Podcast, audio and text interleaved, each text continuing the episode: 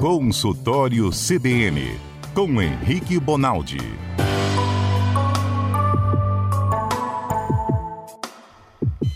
Doutor Henrique Bonaldi, boa tarde, tudo bem?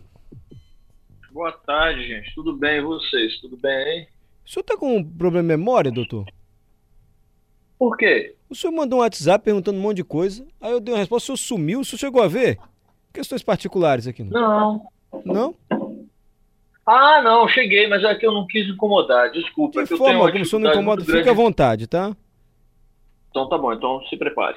Ai, meu Deus, amanhã, amanhã. Ou estou passando a limpa essa questão. Doutor, tá cheio de dúvida aqui pro senhor, e eu até leio um negócio do lençol que eu achei meio nojento, mas é importante. Depois, se der tempo, eu leio o lençol. Vamos dar voz aos ouvintes, pode ser? Pode ser, claro. Ficaram sempre. muitas dúvidas da semana passada. Quem tiver alguma dúvida, é a hora do doutor, é sua chance, hein? Nosso WhatsApp, Patrícia? 992-994297. Bom, o senhor depois de dar aula de anatomia, falar de vários órgãos, passou pelo sangue, e eu não consigo ler as perguntas dos ouvintes. Começando pela do Zé Campos Ferreira. Eu tenho varizes só numa perna. O remédio é melhor do que usar meia ou meia é melhor que o remédio quando devo usar cada um ou os dois? Quando devo usar cada um ou os dois? Minha mãe me explicou varizes, eu ouvi o médico explicando. Fala aí de varizes, nem que eu esqueci. Como é que foi uma varizes? Aí ela deu uma aula, eu queria que o senhor só reforçasse, doutor, por que, que as pessoas têm varizes. E esse negócio da meia, o que, que a meia faz para quem tem varizes na perna? Ô Mário, é o seguinte, não é comum essa varize, essas varizes calibrosas serem numa perna e não existir na outra. Então isso já é indicativo de não ficar escutando a gente e ele ir procurar um médico. Porque varize pode ser um sintoma de um monte de outro tipo de doença. A varize primária, aquela que acontece por si só, ela geralmente está ligada ao fato de ser mulher tem mais que homem, quem trabalha mais de pé ou mais sentado com as pernas para baixo tem mais, quanto mais velho, mais tem. Tem uma relação com as outras doenças, então quanto mais pressão, diabetes, obesidade, mais coisa o cara tem, maior a chance de ter varize. Mas a varize tem vários tratamentos e depende do estágio da varize. Então, o cara que tem um simples vasinho lá, verdinho, só na pontinha do joelho, não tem mais nada, eu trato de um jeito. O sujeito que tem aquelas pernas varicosas, aqueles vasos que ficam parecendo umas cobrinhas na perna, tamanha grosseria, a grossura da varize, o tratamento é outro. Em alguns indivíduos, Mário, isso aumenta a chance de doenças graves, aumenta a chance de ter, eh, por exemplo, trombose, aumenta a chance de ter o membro edemaciado, ficar com aquela perna inchada, então, varizes é um negócio que assim, não vai dar para a gente em 15, 20, nem, nem duas horas explicar para o ouvinte como é que é que a gente faz para tratar. Mas tem alguns sinais de alarme. Vamos para os sinais de alarme que o cara fala assim: opa, eu tenho esse trem aqui, eu devo procurar o um médico. Então, ter varize numa perna e não ter absolutamente nada na outra, isso é o primeiro motivo. Pode procurar o um médico. E não é para mês que vem, não. É para essa semana ainda. Ele precisa ser visto por preferência por um angiologista, né, um cirurgião vascular. A outra possibilidade é começar a fazer um negócio chamado dermatite óptica. O que, que, é isso? A cor da pele do sujeito ela vai perdendo a cor que ela sempre teve. E ela vai ficando mais pigmentada. Isso é motivo também para procurar. Isso é um dos critérios que a gente usa para achar que aquilo é crônico. E como toda varize crônica, ela precisa ser acompanhada, tem tratamento para isso. Certo? A outra é a presença dessas cobras, desses cordões de varize que são enormes de grande, grosseiros essas também precisa, a gente precisa procurar o médico. Não é, o sujeito não pode ficar em casa achando que isso é, isso é normal, não. E a outra possibilidade, que apesar de rara existe, é começar a aparecer pontos de sangramento. Isso também precisa procurar o médico. Além dos sintomas, né? Eu tenho uma varize que dói demais, doutor Henrique. O que, que eu faço? Procura o médico, minha santa. Não fique em casa sentindo esse negócio, não, que vai fazer mal para a senhora. E aí vocês vão ver lá no consultório, para quem for, que tem jeito de tratar só com hábitos de vida, tem jeito de tratar tentando fazer uso da medicação, até que não tem mais jeito e a gente precisa operar. Então tem gente, por exemplo, eu tenho paciente meu, Mário, que já operou varizes quatro vezes. Nossa, mas então não está adiantando? Não, é porque apesar das quatro vezes, o cara continua tendo varizes, evoluindo com a história da varize. Imagina se não tivesse operado, ele estava pior ainda. Sim. Então tem que procurar o um médico, não tem jeito. E a meia? O que, que a meia faz? A meia, a meia elástica, você lembra da história das válvulas, Mário, que a gente falou aqui na semana passada ou retrasada? Eu não quero abusar da paciência do senhor, mas me explica de novo como é que aparece varizes que eu esqueci. Não, vamos nós. Não, não, vamos nós. É o seguinte, ó, a, a veia é um sistema de tubo que pega o sangue lá da onde foi entregue com boa qualidade, né? O sangue que foi entregue com oxigênio, com nutriente, e ele chegou até o fígado, chegou até a perna, chegou até a ponta do nariz, chegou até seu coração, chegou até nutriu uma parte do seu seu corpo. Esse sangue é recolhido por um sistema de vasos, como se fosse um cano de PVC mesmo, Sim. mas ele está voltando para o coração fica perto da sua cabeça, fica aqui no alto do peito. Ou seja, todo mundo que fica da linha do seu peito para baixo, esse sangue volta contra a gravidade. Qual foi a sacada de Deus, Buda, lá, sei lá quem que, que a gente acredita aí? Faz um sistema desse tubo, mas faz esse tubo valvulado. O que, que é isso? Monta umas válvulas nesse tubo que toda vez que o sangue subir um cadinho mais para cima, sei lá, vamos colocar aqui em centímetros, cada dois centímetros que esse sangue sobe por esse vaso, ele não volta. Ele não volta esses dois centímetros que ele acabou de subir, porque tem uma válvula que a gente chama de unidirecional, que nada mais é do que uma válvula que permite a passagem só por uma direção, e esse sangue não volta a ficar estancado. Então vamos dar o exemplo mais simples, que é o do pé. Ah, meu, chegou o sangue lá cheio de nutriente e oxigênio no pé, esse sangue precisa voltar. Cada vez que eu ando, que eu contraio a panturrilha ou que eu ponho as pernas para o alto, esse sangue tende a voltar para o meu coração que está aqui. Eu, por exemplo, tenho 1,76m, ele está aqui, sei lá, um metro e meio de distância lá do chão. Esse um metro e meio ele é vencido porque ele vem vindo nesse tubo cheio de válvulas que não permitem que o sangue volte de onde ele veio. Então ele vem do pé, sobe dois centímetros, não desce mais. Mais dois centímetros, não desce mais. E assim vai. Isso é a veia. E a veia, com o tempo, ela vai perdendo essa capacidade. Os indivíduos que têm varize, na, a varize, a, aquela perna varicosa, aquela varize grosseira, que parece um, um cobril na perna, aquilo nada mais é do que esse vaso que foi alarguecendo, alarguecendo, ele ficou tão dilatado que em determinada hora ele perdeu a capacidade de válvula. Aquilo que você está vendo grosseirão é sangue. Sangue represado porque ele perdeu a capacidade. Então, nesse, nesse tipo de varize, a gente precisa ter uma conduta um pouco mais agressiva, geralmente tirando inclusive aquele vaso, certo? Ah, pode tirar o vaso? Pode, em determinada, em determinada circunstância pode. Por quê? Porque você tem outras 396 mil veias fazendo o mesmo papel, entendeu? Entendi. Então tirar aquela doente é, te salva daquele vaso específico, em compensação te mantém com, com veias funcionando. Entendi. Ótimo, lembrei direitinho agora das válvulas. E a meia? Para que, que serve aquelas meias que as pessoas usam meio cor da ah, pele? Ah, Mário, desculpa, desculpa, desculpa. Não, não, foi importante você explicar para a gente chegar à meia. É, o que que faz a meia? A meia faz uma compressão pelo lado de fora. A meia faz como se fosse uma... É como se fosse, só para a gente entender, tá? Não substitui, mas é como se fosse uma drenagem. É como se a veia tivesse ali um monte de gente levando o seu sangue com a mão pelo lado de fora para cima das veias. Ah, Como ela comprime a veia, ela, ela tenta fazer pelo lado de fora o que a sua válvula faria pelo lado de dentro. É mais ou menos essa ideia da, da, da, meia, que funciona, inclusive, viu? Funciona. É uma das terapias que o angiologista passa. Respondemos o Zé Campos Ferreira. Vamos responder o Douglas agora. O senhor falou muito sobre sangue e a importância de estancar o sangue também, por isso que tem plaquetas, hemácias e, e leucócitos. Leucócitos.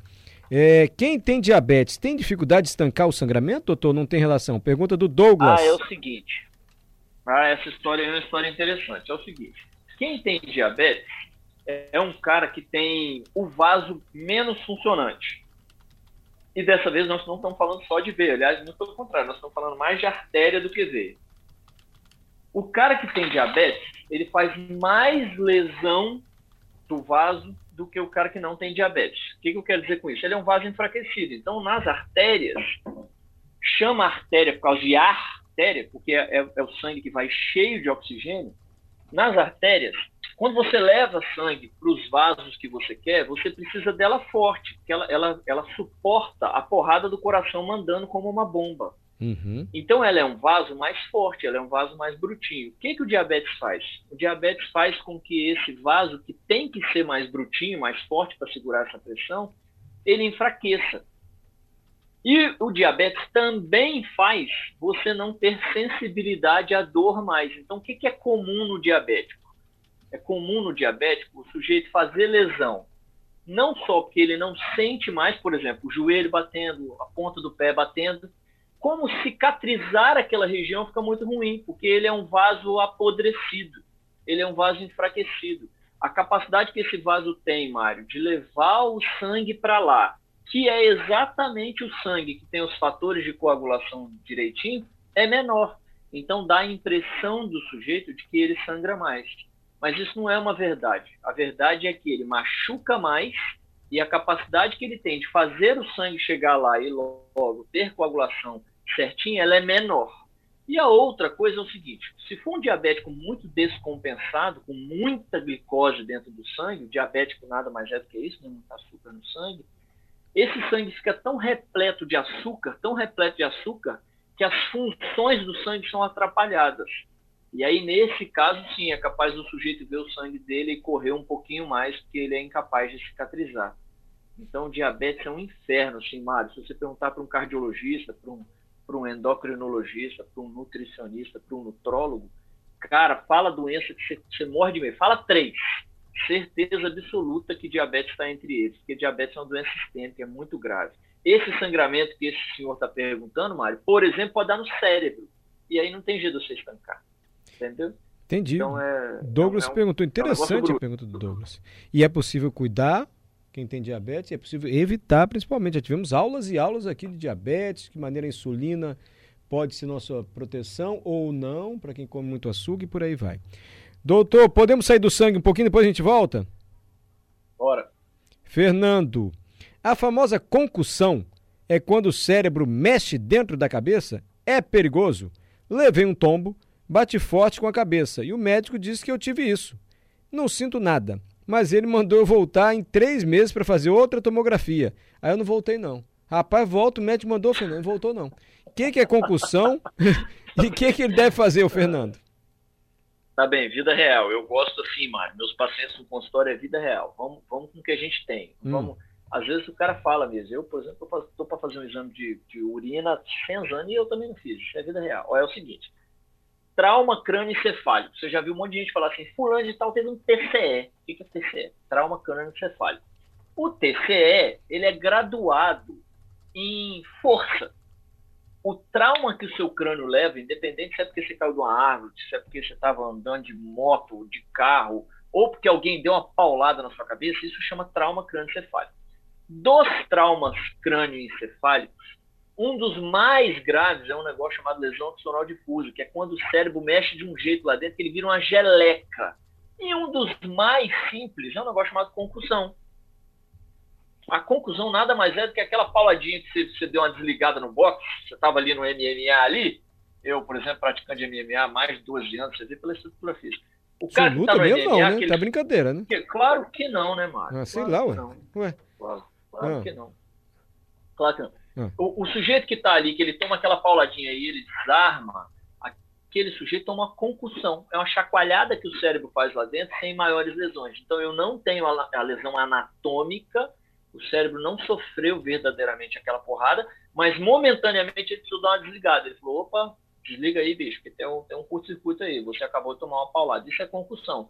E concussão é gravíssimo, porque você não consegue graduar naquele movimento que você tomou, ou porque você tomou uma paulada, ou porque você deu uma paulada com um carro, uma moto caiu da, da, da árvore, você não consegue graduar e falar assim, ah, se eu cair aqui de dois metros e meio, eu vou ter só uma conclusão. Você não tem como graduar isso. Sim. Porque o volume, a cinética do trauma não te permite. Então, quem teve conclusão na vida teve um risco altíssimo de ter lesão grave por TCE e ficar na cama pro resto da vida, entendeu? Entendi. Então é grave? Lógico que é grave. Depois que você olha para trás e viu que era só conclusão, beleza, você passou pelo crivo mas, mas precisa entender que o mesmo mecanismo que faz a confusão faz as lesões gravíssimas de, de cabeça.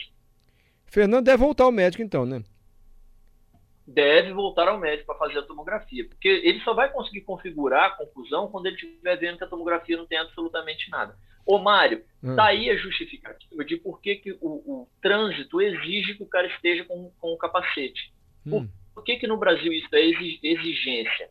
Porque a população que anda de moto, ela prioritariamente, predominantemente, assim, 99,9% é de gente economicamente ativa, ou seja, é o cara que trabalha, é o cara que, que nos ajuda a fomentar a, a economia. E aí esse cara deixa não só de trabalhar, como ele onera o sistema ficando, sei lá, com 28 anos de idade, fulano bateu e ficou na campo o resto da vida. Ele fica dos 28 até os 60 que ele estaria trabalhando, ele fica dependente do sistema de saúde gastando dinheiro porque ele está ele tá na cama. Então, ele é um cara que onera muito. Então, é muito mais barato você convencer a população de não ter o TCE. Então, usar capacete faz parte desse atributo de cuidado da saúde, não só individual, lógico, mas também a saúde é, econômica do país, assim, certo? certo? Por isso que se exige, tem essa preocupação tremenda. O senhor falou de concussão, é, eu sempre ouvi assim, quando uma criança bate a cabeça, não deixa ela dormir. Não pode dormir. Bateu a cabeça, deu um galo, não dorme, não. Não deixa dormir de jeito nenhum. Por quê, doutor? Muito legal isso que você está perguntando. Existe um, existe um termo médico técnico chamado janela neurológica. O que, que é isso, Mário? Estudou-se ao longo dos anos que todo sujeito que bate a cabeça, se a gente conseguir enxergá-lo sem desorientar, sem rebaixar, sem ficar sonolento, sem nada, ficar alerta por seis horas, reduz drasticamente a chance dele ter tido uma concussão, a chance dele ter sangrado um vaso dentro da cabeça, a chance dele ter tido um brocotoma qualquer desse dentro da cabeça. Então, é, é, é, é viável, é prudente você receber um sujeito no pronto-socorro que bateu a cabeça é, e falar para ele assim, ah, eu vou cair da escada. É mesmo, você caiu da escada, tá bom, você vai ficar seis horas comigo fazendo o quê? Nada, olhando para mim. Por quê? Porque eu vou de hora em hora reavaliar esse indivíduo. Existe até uma escala, ô, ô Mário, se você me permite me estender. Por favor. Existe uma escala que todo, todo mundo já escutou. Fulano está em coma. O que, que é esse trem do coma? Esse trem do coma não é um trem que a gente tira da cabeça da gente quando a gente vê os outros dormindo, a gente fala tá em coma, não. Existe uma escala numérica que vai de 3 a 15, que é chamada escala de coma de Glasgow. Essa escala foi inventada exatamente porque nós estamos conversando fulano de tal, subiu a escada, bateu e chegou lá para mim. Qual é o Glasgow dele? Aí você vai e calcula isso. São três respostas que ele dá e eu calculo. Ah, o sujeito tem um Glasgow alto, um Glasgow ótimo, ele tem 15 de Glasgow. Daqui uma hora, ô Mário, quando eu vou lá reavaliar, ele tem 14. E lascou. Pode levar para tomografia que tem um trem acontecendo com ele, entendeu? E aí, se ele fica essas seis horas bem, estável, em Glasgow 15, respondendo, conversando, batendo papo, não fez nem aquele subgaleal, que é aquele galo que fica na cabeça da gente, ótimo, beleza, eu fiz o que era prudente na medicina, certo?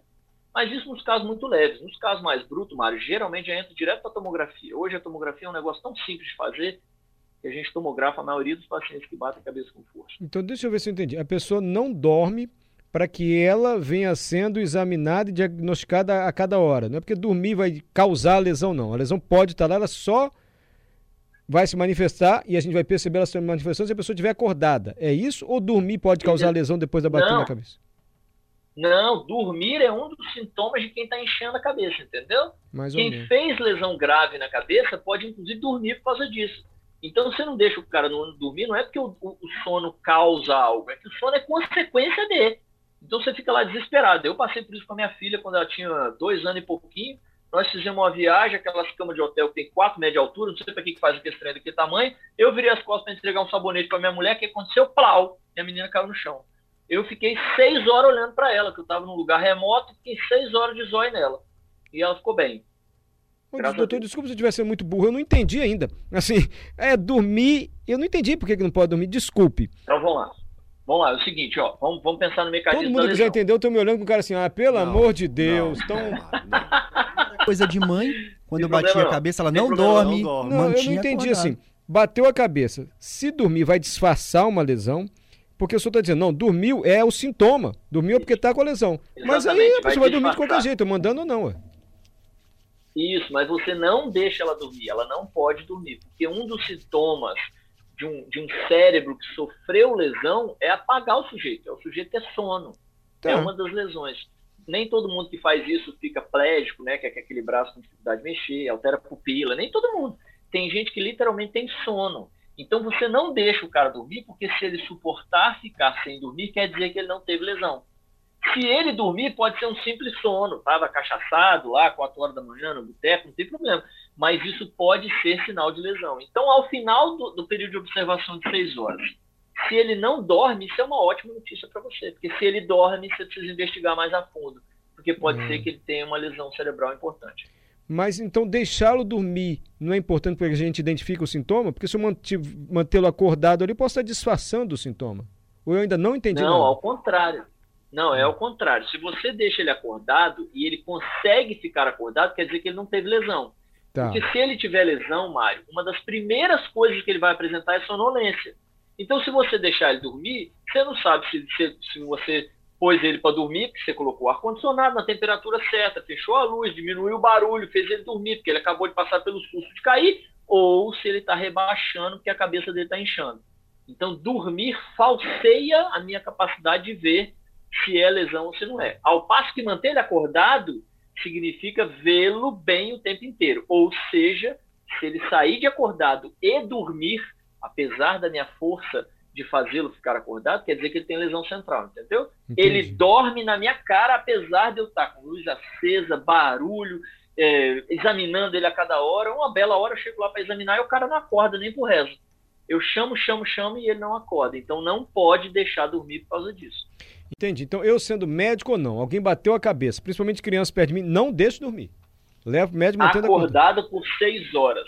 Mas assim, Mário, hum. se o trauma foi importante, ou seja, fez um galo, caiu de uma altura suficiente, nós estamos falando de metro e meio, dois metros, já é motivo para preocupar, leva no médico, bicho. Por quê?